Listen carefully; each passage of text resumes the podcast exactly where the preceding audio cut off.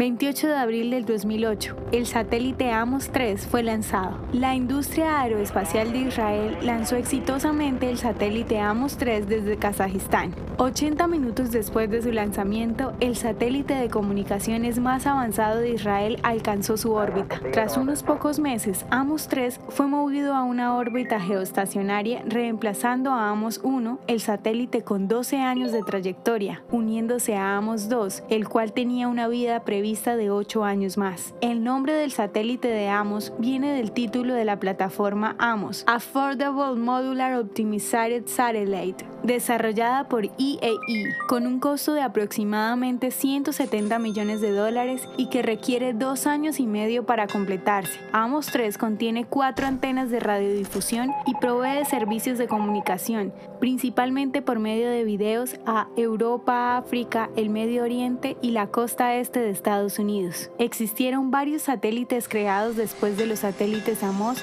que fueron lanzados para proveer una difusión más amplia. ¿Te gustaría recibir estos audios en tu WhatsApp? Compartimos nuevos episodios todos los días. Suscríbete sin costo alguno ingresando a www.hoyenlahistoriadeisrael.com. Hacerlo es muy fácil.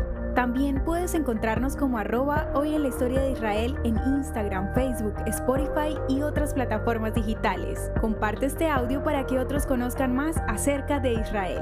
Este proyecto es realizado por Philos Project. El contenido original de hoy en la historia de Israel fue provisto por el Centro para la Educación sobre Israel.